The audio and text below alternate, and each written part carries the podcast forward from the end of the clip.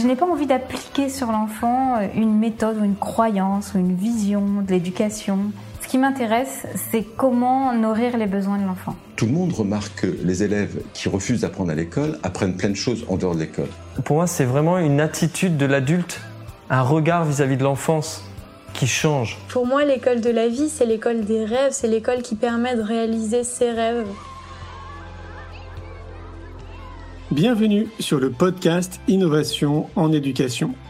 Je m'appelle Julien Perron, je suis à l'initiative du Festival pour l'école de la vie et du Congrès Innovation en éducation à Paris et à Montpellier. Voilà maintenant plus de 8 ans que je mets beaucoup d'énergie autour de l'éducation, convaincu que tout part de là. À travers ce podcast, vous allez découvrir de nombreux professionnels qui se mobilisent pour accompagner les parents, les enfants et les enseignants. Je vous souhaite un merveilleux voyage sur la route de l'éducation positive. Aujourd'hui, j'ai le plaisir de recevoir Jean-David Boll. Jean-David est le rédacteur en chef de notre magazine Innovation en éducation. Cette fois-ci, nous allons parler du magazine numéro 6, entièrement consacré aux enfants dits atypiques. Vous savez, ces enfants qu'on qualifie de 10, d'HP, de TDAH, d'hypersensibles, des étiquettes tellement réductrices. Et pourtant, dans leur identité unique, ils partagent des forces, des fragilités et des besoins spécifiques. Comment les comprendre et les accompagner au mieux? C'est tout l'objet du magazine Innovation en éducation numéro 6. Vous avez la possibilité de le recevoir et de vous abonner jusqu'au 19 décembre. Je vous souhaite une belle écoute. Salut Julien. Ça va? Ça va très bien et toi Depuis cinq minutes euh, qu'on a discuté. ouais, bah écoute, euh, comme d'hab, hein, moi je suis tellement content à chaque fois d'avancer euh, sur ce magazine et c'est vrai que bah, au début janvier ça fera un an. Et quelle belle collaboration. On s'est réunis d'ailleurs il y a deux semaines, là, on s'est fait une journée, bah non plutôt un week-end en fait, tous ensemble. C'était très sympa. Et mmh. ouais, c'est vraiment un plaisir de, de bosser tous ensemble. Donc, comment? Ça c'est bien vrai. Et donc bah là, ce soir, on a envie de parler du magazine numéro 6 qui est dédié aux enfants atypiques. Et peut-être pour introduire tout ça, il faudrait... Euh, parce qu'on a hésité à donner le mot atypique. C'était quand même... Euh, euh, voilà, au début, on était parti sur différents et finalement, on a, on a choisi atypique parce que dans nos brainstorming, moi, je suis dyslexique et dysorthographique. Alors, du coup, j'ai entendu souvent euh, qu'on me disait justement j'étais un enfant différent. Donc, je me dis, bah, peut-être pas employer ce mot-là parce que c'est, on se sent pas différent.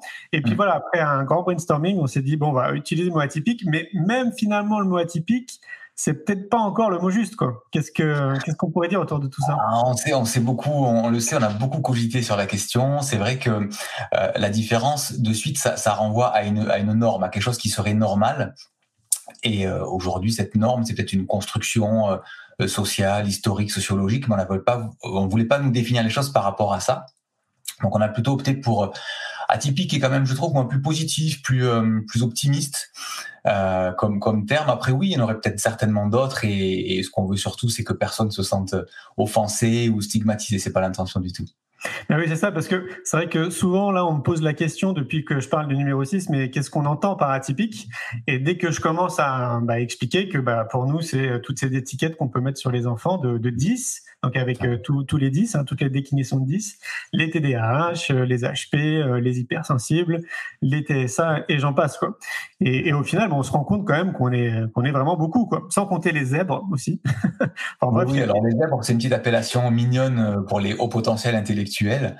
Euh, c'est vrai que là aussi, il a fallu faire un choix parce que on parle de ces atypismes-là, il y en a d'autres encore. Euh, nous, on a fait le choix de quand même se maintenir parce que le magazine fait 80 pages. Peut-être qu'on pourra faire un autre numéro un jour sur sur d'autres atypismes encore. Mais on sait, on a fait le choix de se de se recentrer sur les atypismes, on va dire cognitifs. Donc, il concerne vraiment tout ce qui est fonctionnement neuronal, cérébral. Euh, donc, tu l'as dit tout à l'heure, la famille des 10, HP ou HPI, c'est le haut potentiel intellectuel. Euh, TDAH, c'est les troubles euh, de l'attention avec ou sans hyperactivité. L'hypersensibilité également. Alors, on dit trouble, c'est pas tout ça, ce sont pas des troubles. Hein. Euh, il y a des traits de tempérament, il y a ce qu'on appelle aussi de la douance ou de la précocité, mais tout ça vient d'un atypisme, parfois un frein, parfois ça va trop vite, mais qui, touche au, développement et au fonctionnement cognitif. Et enfin, tout ce qui est troubles du spectre autistique. Voilà. Ouais, et puis assez facilement, on se rend compte que si c'est pas nous directement, euh, si c'est pas notre entourage ou pourquoi pas nos enfants, bah finalement on est quand même entouré euh, de personnes dites atypiques. Quoi. Oui, alors ce qui est amusant, c'est que quand tu regardes un petit peu l'histoire, tu, tu fais un peu marche arrière, euh, c'est quelque chose qui était très très méconnu euh, il y a quelques dizaines d'années. Petit à petit, avec euh, ben, les avancées de la, de, la, de la recherche, de la science là-dessus, la meilleure connaissance des choses, il y a certaines choses qui ont commencé à être connues, euh, des choses peut-être plus faciles, et ça, malheureusement, ça a pu devenir des clichés. Ouais. Et aujourd'hui, on se rend compte qu'on est dans une situation où quand même, tous ces mots-là qu'on utilise sont quand même plus connus qu'aujourd'hui qu'avant. Mais pour beaucoup, ils sont connus au travers de clichés ou d'idées reçues. Et une des ambitions de ce magazine, c'est vraiment de dépasser ces idées reçues. C'est pas de poser un diagnostic, attention. Hein. Vraiment, pour que, pour que les lecteurs soient clairs là-dessus, on n'a vraiment pas la prétention de dire voilà, avec ce magazine, vous saurez si votre enfant est ceci ou cela ou s'il ne l'est pas. Euh, vraiment, on conseille dans le magazine de, de, toujours vraiment se tourner vers un professionnel qui pourra poser un vrai diagnostic. C'est très très important parce qu'il y a des enfants malheureusement à qui on pose des étiquettes un peu facilement parce qu'on a constaté quelque chose qui pouvait faire penser à tel euh, atypisme, tel trouble. Euh, ou telle telle autre chose et on commence à agir avec lui comme s'il avait ça pour de bon alors qu'en fait non et c'est arrivé à quelqu'un dans le magazine qui en témoigne justement, Anne-Marie Guignard. Donc euh, l'idée, c'est vraiment pas de remplacer un, un diagnostic professionnel, mais de, de, vous éclairer euh, sur ces différents atypismes et sur les choses qui peuvent mettre les puces à l'oreille. Euh, des constats, que ce soit chez ses propres enfants, chez ses élèves, de dire tiens, ça, ça fait plusieurs fois que je constate ce comportement ou, cette petite fragilité. Peut-être que ça pourrait être ça. Et à ce moment-là, peut-être en parler aux parents, amorcer une réflexion pour conduire toujours vers un diagnostic. Oui, c'est ça qui est intéressant parce que moi, je vais bientôt avoir 43 ans. Et à l'époque, moi, quand on m'a dit euh, j'étais voir donc un spécialiste, il y a eu un diagnostic et on m'a dit Julien, t'es dyslexique. Bon, déjà, franchement, j'ai rien compris. Euh, moi, ce mot-là me parlait pas beaucoup. Après, on m'a dit que j'étais différent, et c'est plutôt ça en fait que j'ai retenu à l'époque. Et, euh, et, donc, de ce que j'ai observé, les professionnels, enfin maintenant avec du recul, hein, parce que sur place, je pense que j'étais pas du tout dans l'observation, mais ce que je vois maintenant, c'est que ouais, les, les professionnels étaient sûrement pas formés et je parle de tout le monde, hein. je parle pas forcément que des enseignants, même les parents en fait, tout le monde, la société entière n'est pas euh, ouais, formée, on va dire, à accompagner euh, toutes ces formes d'atypisme. Et bon, ça avance, hein, franchement, ça avance bien. Euh, mais il y a encore beaucoup de pas à franchir. Quoi. C'est, euh, on... j'ai l'impression, hein, c'est aussi, c'est aussi pour ça que le magazine existe, c'est qu'il y a un manque d'informations quand même autour de tout ça. Donc, euh, Alors, te... ouais. Il existe des, tonnes hein, de bouquins quand on va dans les librairies spécialisées ou pas. Hein, il y a des, armoires entières et c'est, une très bonne chose euh, de mieux comprendre ça, de comprendre déjà euh, comment ça apparaît, quelles sont les causes, les, causes parfois euh, génétiques, héréditaires, les causes environnementales. Comment agir aussi pour en tenir compte et pour accompagner l'enfant dans son développement, dans sa croissance, dans son bonheur aussi, dans ses apprentissages. Mais ce qui est important aussi, c'est de dépasser.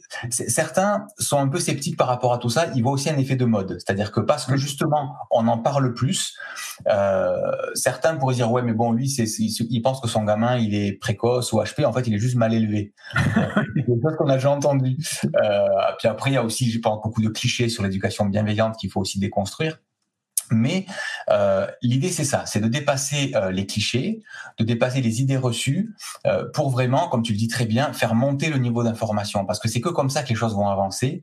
Euh, c'est de mieux comprendre ce qui se passe dans la tête de l'enfant, souvent, et dans son cœur aussi, parce que c'est tout ça est bien bien connecté. Mmh. Et comment, en tant qu'adulte, parent, professionnel d'éducation, euh, on peut faire équipe ensemble pour avancer de façon éclairée et bienveillante vers une prise en compte euh, pour que l'enfant aille mieux et, et, apprenne aussi se développe euh, avec qui il est quoi. Tout à fait. Et, et c'est vrai que les informations maintenant sont nombreuses. Merci aux neurosciences qui s'intéressent à l'éducation maintenant depuis quelques années. Et c'est vrai qu'on pourrait faire un deuxième numéro, peut-être pourquoi pas un troisième, tellement il y a d'informations autour de tout ça. Et, euh, et, donc c'est voilà, on espère que déjà ce premier numéro consacré à ce sujet va vraiment bien vous éclairer, vous apporter des outils. Et, et à la fin du magazine, il y aura quatre pages de ressources où on donne vraiment plein de ressources pour que vous puissiez faire vos propres recherches aussi de votre côté. Euh, voilà, maintenant je pense que là, en 2021, on est quand même entouré de plein d'informations. Voilà, nous, on prend en charge le fait de d'essayer de, de regrouper un petit peu tout ce qui nous semble pertinent et, et d'éclairer une fois de plus. Mais voilà, si ça peut vous inviter plus à faire plus de recherches derrière, c'est génial. C'est ça, c'est vraiment le but. Là, on a, euh, pour aborder quand même ces cinq atypismes sur 80 pages, forcément, on peut pas aller dans la profondeur qu'un livre ou un auteur euh, pourrait le faire, c'est normal. Mais l'idée, souvent, et, j'en ai parlé euh, avec une famille qui, est interviewée dans ce magazine, qui, en découvrant finalement les, les atypismes des enfants, qui étaient surtout des troubles de l'attention, de l'anxiété, euh, tout ça, se sont aussi finalement découverts. C'est-à-dire que leur enfant a fait comme une espèce de, de miroir. Et c'est vrai qu'aujourd'hui, les neurosciences montrent que sur certains atypismes, un facteur héréditaire joue pour plus de 70%. C'est énorme. Et c'est là où c'est important de mettre un peu la puce à l'oreille avec un, regard extérieur qui, dont le magazine peut faire partie. C'est parce que, euh, et le papa m'a expliqué ça quand on, quand on, quand on a eu ce, ce temps d'interview, c'est de dire, mais moi je m'inquiétais pas, mon fils, quand je voyais comme ça, je me disais, mais moi j'étais pareil. Eh ben oui, c'est clair. Et quand on a un regard, un regard subjectif de papa, de maman, on se dit mais mon enfant est normal, euh, il fait ça, il fait ça, il fait ça, ou il fait pas ça, il fait pas ça, mais moi c'était pareil, donc tout va bien. Et l'idée d'avoir un regard extérieur qui vient dire mais là, il y a des constantes quand même qui sont observées par des par des neuropédiatres, par des, des enseignants, par des, des conférenciers qui vraiment ont vraiment maîtrisé le sujet, de dire ah ouais quand même. Mais peut-être que si je le constate et que moi c'était comme ça c'est peut-être que finalement moi aussi j'étais un atypique. Bah oui, ça. et dans le magazine on parle aussi de ça. De dire et quand les parents les adultes finalement en commençant à creuser un peu sur l'atypisme de leur enfant ben découvrent leur propre atypisme finalement et oui, et ça c'est bien de le rappeler parce que c'est vrai qu'on, on, je pense, enfin moi je, voilà, je, je suis pas, je, suis pas papa, donc mais j'ai des neveux, puis j'ai beaucoup de personnes autour de moi qui ont des enfants, des amis proches, et donc j'observe quand même, je vois un peu comment ça se passe. Et c'est vrai que comme on n'a pas été éduqué, on nous a pas donné les informations, je pense que c'est pas forcément évident à mon avis pour n'importe qui de déceler, tu vois, bah toi c'est ton enfant, tu l'as connu comme ça, il a telle et telle réaction, il agit de, de telle façon, mais c'est pas pour autant que tu arrives à le décoder s'il y a quelque chose à décoder. Et c'est là où je trouve toute l'importance de ce type de magazine, c'est que là, pour le coup, voilà, que ce soit pour les 10, les TDAH, les HP, etc., on a pris le temps de dire, voilà, s'il se comporte comme ça, s'il a ça, s'il fait comme ci, s'il est comme ça, s'il réfléchit de telle façon, etc., ça vous donne déjà des indices. Et après, voilà, à vous après d'aller un peu plus loin dans la démarche. Mais c'est vrai qu'il y a quand même des constantes dans tous ces atypismes qu'on retrouve quand même quasiment chez tous les humains qui ont ce, cette forme d'atypisme. Donc je pense c'est intéressant d'avoir au moins ce, ce petit début d'amorçage, tu vois, qui, qui peut t'éclairer et dire ah tiens effectivement tiens euh, ça c'est ça, ça, ça, revient assez régulièrement auprès de mon enfant ah bah peut-être il se peut tiens qu'il soit Asperger ou euh, qu'il soit HP ou. Oui, et puis sans vouloir euh, remplacer les professionnels qui vont poser un diagnostic, une des façons aussi d'aller plus loin dans cette réflexion, ben, c'est de commencer à essayer de mettre en place les solutions que les professionnels proposent dans ce magazine. Et si on voit que ces solutions marchent, ben, c'est peut-être qu'elles répondent finalement à l'envers à quelque chose qui est là, qu'il faudra quand même faire vérifier par un professionnel dans le cadre d'un vrai diagnostic. Hein, je me répète un peu, mais c'est très très important. Mais de commencer à tester des solutions qui sont proposées par les professionnels dans ce magazine peut aussi être euh, encore une, étape supplémentaire dans la confirmation, dans quelque chose qui vient se concrétiser. Mmh, tout à fait, ouais. Et euh, est-ce que tu peux peut-être nous dérouler un petit peu le, magazine, qu'on se rende compte un petit peu de l'architecture, euh, comment on l'a organisé? Oui, tout à fait. Alors, comme on vous l'a dit au début, et, je dis, je fais un coucou à tous ceux qui nous rejoignent. Hein, euh, merci beaucoup d'être là. Euh, donc, on, va traiter de. On a fait le choix. Hein, il a fallu vraiment se, restreindre et c'était frustrant, mais on a fait le choix de concentrer en tout cas ce premier numéro sur les, atypismes, on va dire cognitifs. Donc, on va parler euh, des. Attends, je reprends mon petit. Voilà, pour être sûr d'en oublier. Donc, la, famille, on va dire entre guillemets des 10, hein, dyslexie, etc les troubles de l'attention avec ou sans hyperactivité, le haut potentiel intellectuel, les hypersensibles et tout ce qui touche aux troubles du spectre autistique. Et dans chacune de ces, de ces parties, de ces atypismes, on, a une gros article définition où on voit vraiment avec des professionnels qu'est-ce que c'est, qu'est-ce que ça n'est pas, qu'est-ce qui se passe dans le cerveau, qu'est-ce qui explique les causes, les apparitions de ces différents atypismes. Ça, c'est une première chose.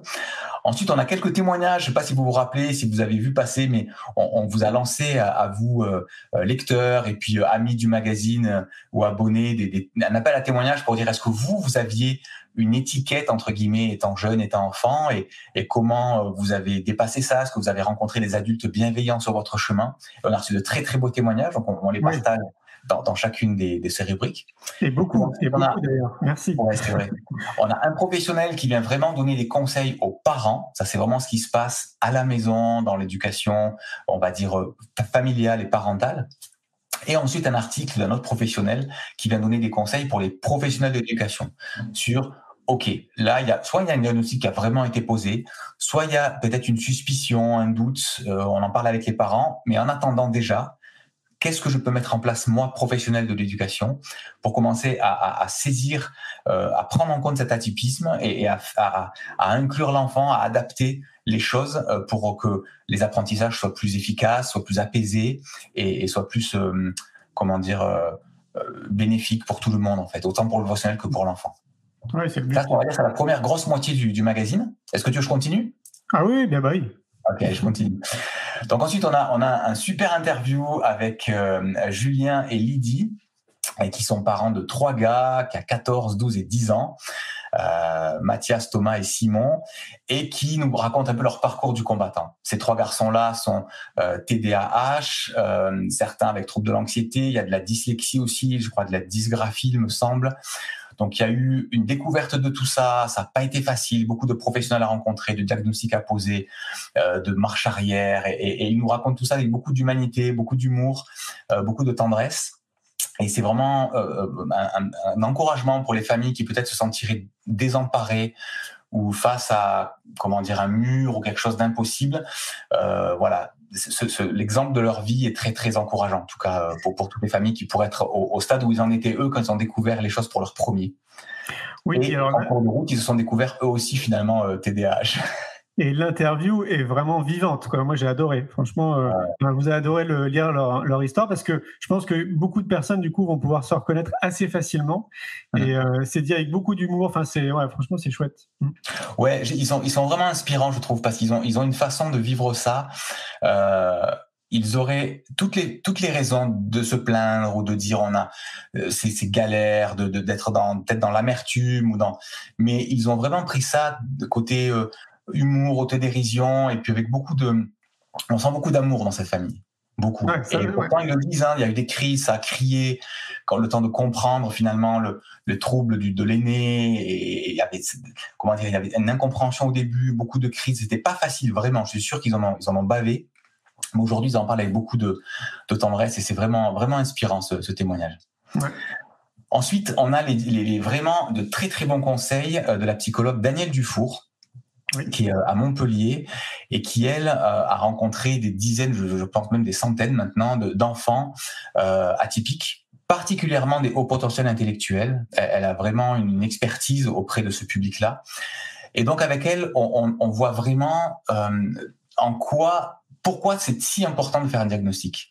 Mm. C'est pas juste pour crâner, pour poser un chiffre de QI, de dire bah mon gamin il a 135 de QI, 140, on, on montre les, c'est pas du tout ça un test, ça donne pas juste un numéro, un QI haut ou bas, mais ça donne un bilan, donne vraiment la façon dont l'enfant fonctionne en fait mm. intérieurement.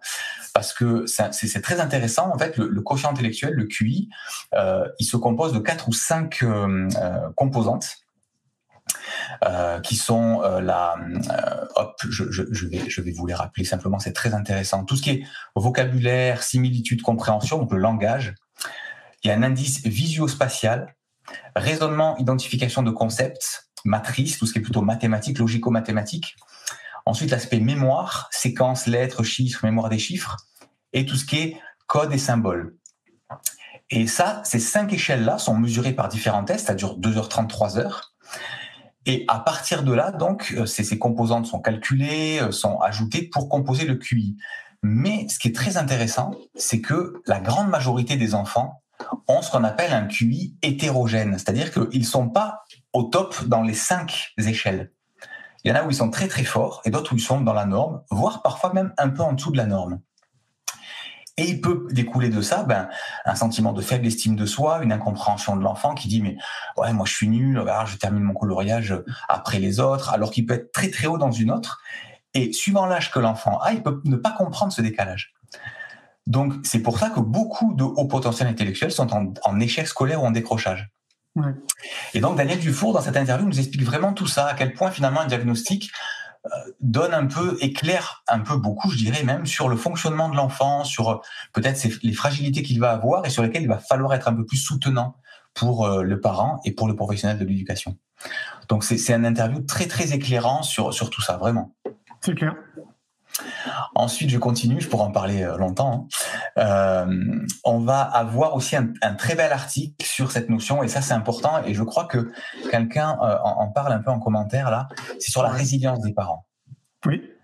Parce que c'est pas simple quand on a, on a un enfant atypique, suivant la sévérité, suivant les choses, la vie est compliquée, ça peut des fois fermer des portes de manière ou d'une autre, et en tant que parent, c'est un vrai défi donc, on a, un très bel article sur cette notion de, résilience, de dire comment on accepte, comment on va de l'avant euh, malgré, malgré ces, difficultés-là. Et, ça aussi, c'est vraiment inspirant et on espère vraiment que ça va euh, soulever le couvercle chez, chez peut-être chez, chez, les parents pour pour revoir un peu le, le ciel bleu et, et, continuer à avancer dans une meilleure connaissance de, leur enfant. Pardon?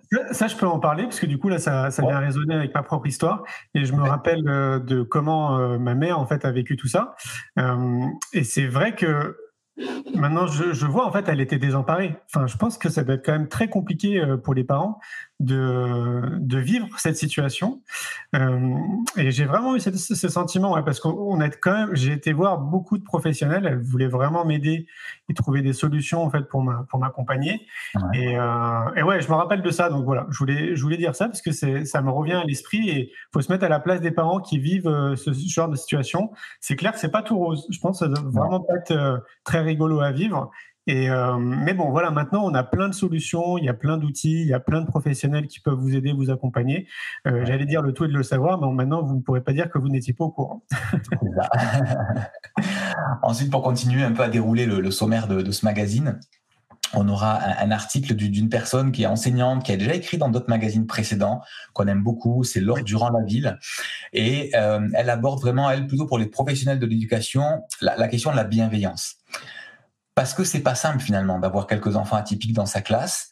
Euh, on veut à la fois ne pas faire de différence, mais à la fois faut bien prendre en compte aussi leurs leur, leur différences et peut-être leurs difficultés. Mais à la fois faut pas stigmatiser, mais à la fois c'est tellement facile de tomber là-dedans sans forcément le vouloir. C'est pas simple cette question-là.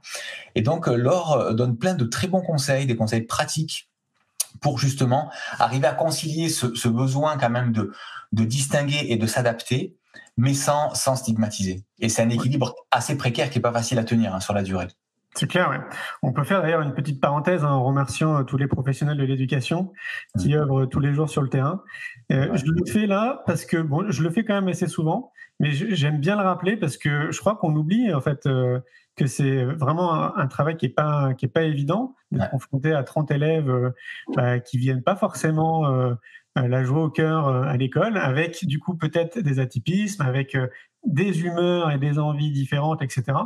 Et souvent, moi, je, je dis, voilà, mettez-vous à, à, sa place, un peu comme dans Vie ma vie, essayez d'être mmh. enseignant un mois dans une classe, et vous allez vite comprendre euh, toute l'énergie en fait que ça demande parce que c'est une implication de tous les jours. C'est c'est vraiment pour moi c'est je, je, fais un peu un comparatif un peu comme dans la restauration. Le gars qui va créer son restaurant, ben, il va y consacrer toute sa vie. Ça, ça, occupe vraiment toute ta vie, c'est une application de tous les jours. Et j'ai l'impression qu'être enseignant, pour avoir des amis enseignants autour de moi, c'est l'impression que ça me donne. Quoi. Donc euh, merci ouais. pour tout ce que vous faites. Carrément, c'est vrai. Tout à fait, ouais. Euh, ensuite, on aura un, un, article aussi très très intéressant sur le fait d'accepter son atypie quand on est adulte. Tout à l'heure, on l'a parlé, on en a parlé. Il y a, il y a certains parents qui finalement en commençant à creuser un peu euh, pour comprendre ben, l'atypisme de leur enfant, se disent mais j'étais comme ça. Et, du coup, ils, lisent, traversent tout ça comme, un, comme une espèce d'effet miroir où ça vient finalement éclairer le passé. Alors peut-être des fois raviver des douleurs aussi, c'est possible, hein mais éclairer le passé, euh, donner euh, une, une, lecture complètement différente finalement de certaines choses qu'on n'a pas pu faire ou qui nous a frustrés pendant des années. Euh, et ça, ça, ça, comment dire, ça pose vraiment des questions et parfois il n'est pas facile d'y répondre. Et on aurait un article là-dessus justement sur comment accepter ça, euh, comment ça peut aider à, guérir certaines blessures, comment, qu'est-ce qu'on, qu'est-ce qu'on en fait aujourd'hui quand on dit mince, mais ok, en fait je suis HP et je l'étais, je savais pas et je me suis senti tout le temps en décalage. Euh, je comprenais pas les, les, copains, les copines de mon âge. Je me sentais un peu un alien dans ma classe. ou alors, j'arrivais jamais à faire ça, jamais à faire ça. Ou alors, on, on m'a dit que j'étais un bon à rien. Et alors qu'en fait, c'était juste, c'était juste peut-être une dyslexie, une dysorthographie, et non, j'étais pas un bon à rien. Et euh, aujourd'hui, quand on pose des mots là-dessus, c'est, je pense, que ça c'est libérateur. Ça peut être libérateur, mais en tout cas, c'est quelque chose qu'il faut accompagner de manière consciente. Et il y aura un article vraiment consacré à ça dans, dans ce magazine. Oui, puis une fois plus, comme tu le disais euh, au tout début, euh, s'il y a des, adultes, là, des jeunes adultes qui nous écoutent et qui ont des soupçons, en fait, qui soupçonnent que peut-être qu'ils seraient, je sais pas, dyslexiques, HP, ce qu'on veut, bah, nous, on les invite à faire un diagnostic parce que effectivement, ça, ça peut être euh, libérateur. Ouais, complètement. en tout cas, moi, j'y vois que du positif, quoi. Mais c'est ça, c'est ça. On parle beaucoup de, des diagnostics enfants, mais euh, aujourd'hui, en tant qu'adulte, on peut aussi se faire diagnostiquer. Alors, ça représente un certain coût, c'est sûr, mais parfois, peut-être que pour euh, se réconcilier peut-être avec 10, 20 ou 30 années de sa vie, euh, peut-être que ça vaut le coup de, de, de le préparer, de peut-être économiser un petit peu, euh, mais, mais de, de, le budgéter parce que ça, chez beaucoup d'adultes, c'est vraiment libérateur. Oui, puis moi je l'observe à, différents niveaux. Là, je pense aux, slashers. Tu vois ce que c'est les slashers Bien sûr. j'avais j'avais une personne autour de moi qui qui était slasheuse, mais sans le savoir jusqu'au jour où elle est tombée sur un livre dans une librairie qui parlait des slashers et si tu savais le bien que ça lui a fait, en fait, de se reconnaître, tu vois, de, de reconnaître, en fait, de poser un mot, de poser une étiquette sur quelque chose, et eh ben en fait, ça, ça lui a fait beaucoup de bien. Donc là, c'est à peu près la même démarche. Quoi. Ouais, ouais. Peut-être tu peux nous rappeler ce que c'est slasher pour les gens qui, qui, nous, qui nous regardent et qui savent pas trop euh, ce que c'est? Ah oui. Alors les slashers et les slasheuses, si vous nous écoutez, euh, vous êtes très forts en fait euh, parce que vous avez cette capacité à faire plein de jobs en même temps. Enfin en même temps, pas le jour même, parfois si. Euh, le matin, vous pouvez être naturopathe, puis le soir, vous, vous retrouvez derrière un bar, par exemple, et puis le le, jour d'après, euh, euh, je sais pas, euh, conduire un vélo puis aller livrer de, de, la nourriture chez les gens. Donc en gros, vous avez cette capacité et vous aimez ça parce que ça fait partie de votre tempérament. À avoir, vous aimez bien en fait faire plusieurs jobs, avoir plusieurs cordes à votre arc, et ça, ça vous caractérise pleinement et c'est comme ça que vous vous épanouissez. Quoi. C'est ça. Et pour la petite histoire, on, appelle ça slasher parce que sur la carte de visite, il y a par exemple photographe slash wedding planner slash web webmaster slash euh, artiste peintre slash etc etc. Slash euh, j'ai fait le café slash tout ça. C'est ça barista. Ensuite, je continue le mag, on arrive presque au bout. Euh, il y aura aussi un très belle interview d'Elodie Crépel. Alors Elodie Crépel, elle est assez connue dans tout ce que tout le milieu euh, de la de, tout ce qui touche la, la, douance, la précocité adulte. Elle a un compte Instagram, je crois, de plus de 40 000 abonnés où elle parle vraiment, elle donne des conseils sur euh, tout ce qui est le haut potentiel intellectuel, pour les enfants, pour les adultes. Elle nous racontera vraiment son histoire personnelle, comment elle, elle a découvert ça d'abord chez son enfant, avant elle aussi de le découvrir euh, euh, chez elle, de comprendre en fait que c'était son cas aussi. Et elle nous parlera un peu de tous les choix de vie qu'elle a fait avec son, son compagnon, pour elle, pour ses enfants, euh, pour s'adapter à ça et pour mettre en place. Eux, ils ont choisi l'école à la maison pour s'adapter vraiment aux besoins de, de leur enfant. Et c'est aussi un, un, très beau témoignage, plein de plein de tendresse et, et plein de vie. Mm. Euh, donc elle nous partage ça et on est très très heureux qu'elle ait accepté. Euh, on aura ben, un petit best-of de, de, parcours inspirant. Alors on a appelé ça "Ils ont sauté la barrière". Mm. L'idée, c'était de rassembler des témoignages d'adultes. Euh, Peut-être que vous nous écoutez ce soir, vous avez envoyé le vôtre, je sais pas, j'espère. Ou vous savez, on reçoit parfois des paroles quand on est enfant, quand on est jeune, de dire toi, tu feras jamais ci, toi tu seras bon qu'à faire ça, euh, toi laisse tomber, oublie ça, toi avec ce que tu as là, n'y pense même pas, tu pourras pas faire ça. Et ils ont sauté la barrière, c'est-à-dire qu'ils ont dit ok, cette étiquette là, je l'arrache, je la jette et j'avance. Et on a des témoignages magnifiques. Ouais, très inspirant. Euh, ah ouais, vraiment, c'était trop beau de, de, voir ça. Il y en a un qui me revient où euh, c'était, je me rappelle plus son prénom, ça en a beaucoup où il dit voilà, on m'avait dit que j'ai un, trouble euh, syndrome autistique, donc Asperger, donc euh, on va dire forme d'autisme léger, sans retard mental, tout ça. Mais on m'a dit toi, tu pourras jamais travailler en équipe. Aujourd'hui, il manage 200 personnes. Ouais, c'est ça que j'adore. ah moi aussi, j'ai fait partie de tes enfants. Hein. C'est clair. Hein, on m'a dit des choses vraiment. Euh, ça m'a beaucoup questionné quand même à l'époque parce que je me disais euh, peut-être qu'il faudrait qu'ils changent de métier quand même pour s'adresser à des enfants euh, comme ça. Ouais. Et, euh, et, donc ouais, je trouve que finalement c'est c'est pas évident à vivre parce que bon, moi ça, va, je l'ai bien transformé. Je suis devenu un peu le clown dans la classe, donc euh, même beaucoup. Donc euh, tu vois, je rigolais, etc. Mhm. C'était une façon, à mon avis, de, de transformer cette différence. Mais pour euh, pour tous les enfants, peut-être qui, qui vont nous écouter, les enfants de parents, si vous avez, si vous êtes dans cette case d'atypisme, sachez que c'est surtout pas une fin en soi. Euh, en tout cas, moi, je peux, j'incarne un peu, euh, un peu ça, quoi, quelque part. Et on peut très bien euh, s'en sortir, avoir une jolie vie, construire la vie de ses rêves, en étant dit atypique pour la société, quoi. Donc, les cœurs, quoi. Il y a vraiment plein de solutions. On peut vraiment bien vous accompagner, et c'est surtout pas une fin, surtout pas, quoi. Exactement, exactement. Et, le magazine se terminera. Et là, je, réponds à la question de, Marion qui nous a posé la question tout à l'heure en commentaire. Est-ce qu'il y aura des références de formation pour les professionnels? Il me semble que oui. Dans les pages ressources, on va voir à la fin quatre pages entières de ressources, que ce soit des livres, des blogs, des sites, des formations, euh, des documentaires, des choses pour là encore avancer dans la compréhension euh, et la connaissance de tous ces atypismes. Et donc, Marion, oui, il y aura euh, des références de formation pour professionnels, ouais, notamment, entre autres. Oui, quatre pages. C'est Julie qui nous a fait ce magnifique travail. C'est ça. Voilà, je crois qu'on a fait le tour. Donc un, magazine encore très très euh, très très dense, très euh, encourageant, j'espère, et, je l'espère surtout inspirant pour euh, avancer et continuer de progresser dans, dans, la connaissance de, de tous ces enfants. Et j'aimerais dire aussi que les atypiques, souvent, on, les définit par leurs faiblesses, leurs fragilités, leurs impossibilités. Et, et, pourquoi finalement ils rentrent pas dans les cases les cases qui sont finalement fixées un peu d'avance, hein, les, les préalables qui sont attendus chez un peu tous les enfants? Mais dans ce numéro, on avait envie, envie aussi de montrer les forces de ces enfants.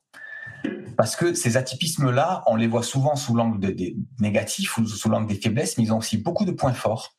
Ils ont beaucoup de choses à apporter dans leur famille, dans leur classe, au monde entier. Et, on voulait aussi faire grandir euh, les lecteurs et les abonnés dans, la connaissance de ces points forts, parce que quand ils sont cultivés, quand ils sont euh, sollicités dans ces points forts, ils se mettent à, briller et, à, s'ouvrir et c'est quelque chose qui peut donner des résultats assez fous, quoi, assez exceptionnels. Ouais, merci de le rappeler, JD. C'est vrai qu'on se concentre beaucoup. On a cette tendance euh, en France, d'ailleurs, je trouve, de se concentrer sur les points négatifs. et puis, c'est super de le rappeler parce que, bah oui, effectivement, ouais, il y a plein de points positifs. Et puis, au-delà de ça, on est quand même des êtres humains différents qui avons des compétences et des qualités et des excellences innées. Et donc, euh, pour moi, l'idéal, ça serait justement d'accompagner les enfants, peu importe s'ils sont atypiques ou pas, à révéler justement ce côté inné qu'ils ont en eux de toutes ces excellences. Ce qui fait que, ben, assez, de manière assez magique, on va se retrouver très très bon dans quelque chose euh, sans le savoir. Et donc, si on peut nous accompagner donc là je parle de la société, hein, les parents, les professionnels de l'éducation et la société plus globalement, à nous révéler tel qu'on est réellement, tu vois. Oh là, le cadeau qu'on fait euh, même à l'humanité, ce serait génial. Bien sûr. Et quand tu parles de connaissance de soi, il y a aussi un point qu'on aborde beaucoup dans ce magazine, c'est que une fois qu'il quand même il, est assez grand, peut-être autour déjà de 7-8 ans, je trouve déjà ça commence à être bien, où l'enfant comprend son atypisme, comprend sa différence, c'est aussi vraiment aidant pour lui parce qu'il y a certaines choses où il sait qu'il va être en difficulté, mais, il le sait et il sait pourquoi et il sait quelle stratégie adopter pour contourner, pour aider, etc. Donc c'est quelque chose qui va aussi enlever beaucoup de culpabilité, de pression, de sentiment de, décalage. Euh, bon, par exemple, je donne juste un exemple de, mon fils, mon aîné qui est haut potentiel intellectuel. Les hauts potentiels, une des choses, et elle en parle, je crois, euh, Daniel Dufour dans, dans son interview, c'est qu'ils aiment aller directement au résultat quand il y a un problème de maths ou une question, tout ça, ils, ils, aiment tellement, ça va tellement vite qu'ils aiment aller au résultat et des fois ils y arrivent. Sauf que ils arrivent et c'est juste, sauf que ils, ne sont pas passés par les étapes pour expliquer les résultats. Ben, ça aujourd'hui, quand j'en parle avec mon fils qui me dit, euh, voilà papa, tu peux vérifier, euh, j'ai fait ça, c'est bon. Je dis oui, c'est bon, c'est juste. Mais comment tu es arrivé là? Ah oui, c'est vrai. Et, il sait que c'est une faiblesse et du coup, il, travaille un peu plus fort là-dessus pour dire bon, je vais ralentir pour aller d'étape en étape parce que ça fait partie de l'apprentissage aussi. C'est pas juste de trouver la bonne réponse qui, est intéressant dans l'apprentissage, c'est de savoir comment on y arrive. Et voilà, c'est un exemple pour montrer que euh, pourquoi c'est important aussi que l'enfant euh, se connaisse euh, dans ses atypismes, dans son atypisme, et parfois il y en a plusieurs de, de combinés, grâce à un diagnostic notamment. C'est pour comprendre son fonctionnement lui aussi, son mode d'emploi et du coup agir en conséquence, s'adapter, euh, évoluer, euh, travailler les points un peu plus à travailler. Et ça, c'est très libérateur pour l'enfant aussi. Bah, là encore, c'est un, super exemple parce que ça vient résonner euh, aussi avec ce que j'ai vécu. Et c'est typiquement ça. C'est-à-dire en fait que j'arrivais au résultat mais de manière complètement différente du cadre qui était imposé, et j'étais incapable en fait de l'expliquer. Et donc euh, les enseignants me disaient, bah en fait c'est c'est pas comme ça, Julien, qu'il faut faire, c'est plutôt comme ça, quoi. Et ça c'est assez frustrant. Donc euh, c'est bien de le rappeler. tout à fait. Et puis, et puis sinon, on peut aussi avoir ce sentiment, parce que c'est un sentiment qui m'a qui m'a habité, c'est de faire beaucoup d'efforts hmm. et ne pas avoir les résultats escomptés. Et ça, ça peut être vraiment euh, déprimant, dévalorisant, on peut se sentir nul. Et ça, moi, je le, je le, comprends parfaitement pour l'avoir vécu. Mais sachez que c'est pas la réalité, en fait. C'est vraiment un sentiment. C'est qu'un sentiment. Et on peut le compenser. On peut, euh, à partir du moment où on a décelé justement comment on fonctionne, quelle est notre méthodologie d'apprentissage, et eh ben on peut compenser en fait cette différence et donc du coup se retrouver euh, confiance en soi et, et, puis avancer sereinement. Quoi. Donc Ouais, il y a plein de solutions. Le magazine. montre aussi que, dès que l'environnement est soutenant, c'est-à-dire que vraiment il y a de la compréhension, de l'empathie, de l'accompagnement, ça, ça, change vraiment tout. Mais oui, c'est ça, ouais. Bon, super. Un mot de la fin, JD Est-ce que tu as quelque chose à, rajouter? Euh, Je ne sais pas, je vois qu'il y a beaucoup de, commentaires. Euh, je ne sais pas s'il y a des questions. Peut-être on, pourrait essayer d'y répondre. On peut regarder, ouais. Alors, merci au magazine et toutes les personnes qui ont la chance d'œuvrer pour le faire exister, d'être là, de nous partager ces belles expériences de vie en abordant des thèmes aussi essentiels. Merci beaucoup, euh, Julie. euh, le livre qui m'a le plus touché au moment où je cherchais m'orienter, Libre enfant de, de ouais. Libre enfant de Summerhill est très bien, ouais. Jessica, petit clin d'œil. Euh, qu'est-ce que j'en ai maudit des profs. Les enfants atypiques, très beau sujet, évidemment, qui résonne souvent. Tu vois des questions, toi, de ton côté, JD alors, il y avait celle de Marion, mais on y a répondu. Euh, il y a Béné qui pose la question Bonsoir, peut-être un éventuel hors-série afin de développer davantage l'atypisme Mais oui, pourquoi pas? Le sujet est tellement vaste, elle a bien raison, le sujet est très vaste. Et pourquoi pas? Ça peut être l'objet comme. Est-ce qu'on peut spoiler un petit peu déjà ou pas sur les numéros futurs? On peut spoiler, oui, complètement. Ah ouais. On, vous prépare un, prochain, alors pas le prochain, mais un prochain numéro sur les neurosciences, on va dire numéro 2, la suite, parce que là aussi c'est un sujet tellement vaste. Donc on, pourrait, quand, quand on voit qu'il y a des sujets comme ça, qu'on pourrait vraiment développer, qui en plus euh, vous plaisent, on pourrait complètement imaginer un, numéro 2, numéro 3. Et en effet, Béné, euh, pour vous répondre, euh, oui, on pourrait tout à fait faire un autre magazine dans quelques mois sur d'autres atypismes pour compléter effectivement toute cette question-là qui est fondamentale. Ouais. complètement, ouais. J'avais vu passer aussi à un moment donné quand on discutait quelque chose autour de l'orientation et on va, on va faire un magazine complètement justement dédié à l'orientation. Mmh, mmh. tout à fait, ouais. Il y a Julie aussi qui demande euh, pourriez-vous nous dire comment vous vous y prenez pour parler à des parents qui sont dans le déni de la différence de l'enfant mmh. euh, alors ça c'est intéressant. Euh, ça me paraît compliqué là d'y répondre en quelques minutes. On, alors on n'aborde pas très spécifiquement cette question-là dans, le magazine, mais moi j'ai quand même l'intuition que euh, du moment qu'on apporte de l'information, euh, il y a des gens peut-être il va leur falloir des fois lire cinq fois quelque chose, ou six fois, ou sept fois, ou dix fois pour commencer à sortir du déni. Eh ben, si le magazine permet d'être une fois de plus, eh ben pour moi, c'est toujours bon. Il y a aussi le fait que euh, parfois, ce qui peut permettre, je pense, mais là je parle d'un point de vue personnel, ce qui peut permettre de dépasser le déni, c'est d'avoir aussi des... Quand c'est tout le temps la même personne qui, qui vous dit quelque chose, euh, tout le temps la même, vous dites, bon non, tu, tu m'énerves, ça va, j'ai compris ton histoire, je j'y crois pas. Mais quand on commence à avoir des, de, des échos de différentes sources, différentes personnes qui ne se connaissent pas entre elles, des magazines, des émissions, des podcasts, un ami, un parent d'élève, un enseignant, là, au bout d'un moment, ça devient compliqué de rester dans le déni quand même, parce qu'il y a tellement de, faisceaux de, convergence vers, quelque chose qui fait que là, ça peut quand même aider à sortir du déni. Donc, Julie, j'ai pas de recette magique, mais en tout cas, on espère que le magazine contribuera à être ce un message de plus pour essayer de sortir du déni, en tout cas. Bah, après, c'est un peu comme tout dans la vie, tu sais, euh, euh, tu peux avoir un déclic à la lecture du magazine, euh, tu peux avoir un déclic à un moment donné, euh, je sais pas, en, discutant avec quelqu'un, en écoutant un conférencier, en regardant une vidéo sur YouTube. Ça tient aussi du déclic de chacun. Tout le monde n'est pas prêt à un moment donné, à un stade de sa vie, peu importe quel âge il a, à comprendre en fait tout de suite euh, ce qu'il va voir, ce qu'il va entendre, ce qu'on va lui dire. Et puis, ce qu'il faut se dire, c'est que c'est plutôt des, des graines qu'on peut semer. Donc, si vous êtes face à des parents qui sont pleins d'élite, si vous, vous avez certaines connaissances, euh, bon, voilà, moi je pense au magazine puisqu'on parle du magazine, mais vous allez voir dans les ressources qu'on vous donne dans le mag, il y a plein, plein, plein d'autres choses. Bah, si vous pouvez l'orienter à votre façon en disant, bah, tiens, moi je connais tel site, je connais telle personne, tel livre, etc. C'est un moyen de semer des graines. Et les graines, bah, je suis bien placé pour le savoir parce que moi je me considère comme un jardinier, que à travers ce que je fais. Et ben, les graines, ça pousse tout doucement, mais ça peut pousser aussi très vite. Donc, euh, donc c'est plutôt dans ce sens-là aussi, je pense qu'il faut agir, à se dire que chacun de notre niveau, on peut aussi potentiellement semer une graine autour de nous, mais pas forcément euh, tout de suite aider ou convaincre. Tout à fait, tout à fait. Il y a Steph aussi, alors pas une question, mais j'aime bien, j'aime cette illustration de sauter la barrière, ça me parle profondément. Il dans mon vécu d'enfants différents, super. C'est clair.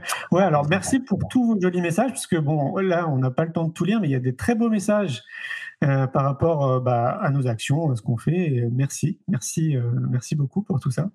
On est ravis. C'est vrai que euh, bon, là, je vais parler un peu pour moi parce que, comme je disais, jardine, et c'est vrai que depuis euh, bah, quasiment 20 ans, euh, des fois, on me pose cette question pendant les interviews, mais c'est quoi en fait qui te motive, Julien, à continuer, à continuer à mettre toujours en place des projets, etc. en fait, c'est ça en fait, moi, mon, mon essence tu vois, de, tous les jours.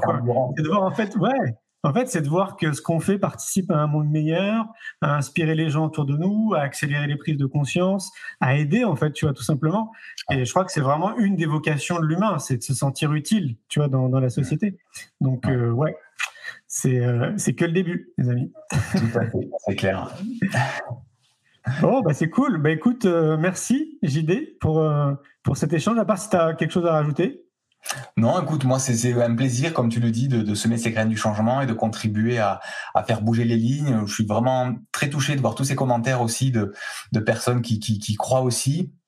On est, on est quand même beaucoup et je crois que c'est bien d'en prendre conscience et, si ce magazine permet de, faire avancer les choses, de faire monter les gens, les parents, les professionnels en, connaissance, le fait de réaliser des choses, souvent le déclic qui vient avec la connaissance en fait. Parce que souvent on se dit ah mais je savais pas et, ce magazine, humblement, j'espère qu'il va permettre d'en savoir plus sur tous ces sujets qu'on aborde et, de faire en sorte que de plus en plus de gens disent Ah, mais je savais pas, mais maintenant je sais. C'est ça. c'est super. Et que ça devienne à leur tour des jardiniers. Ouais, carrément. carrément. Super. Merci beaucoup, JD, pour cet échange. Avec plaisir, Julien. Merci à toi et merci à tous d'avoir été là ce soir et merci pour vos super commentaires. Ça, ça, va, ça fait chaud au cœur. Yes. Allez, à très vite, JD. Ça marche. Bye. Un grand merci pour votre écoute. J'espère que vous avez passé un bon moment avec nous. Pour aller plus loin dans votre recherche, nous avons créé un magazine papier, le magazine Innovation en éducation. Un magazine que vous retrouverez uniquement sur abonnement, livré tous les deux mois partout dans le monde. Un magazine 100% éco-responsable, 80 pages en moyenne, sans publicité. À travers le Festival pour l'école de la vie ou le Congrès Innovation en éducation, nous rencontrons des milliers de professionnels qui proposent des solutions pour les parents, les enfants et les enseignants. Ce magazine se veut être un pont avec le podcast, nos événements et les films que j'ai réalisés.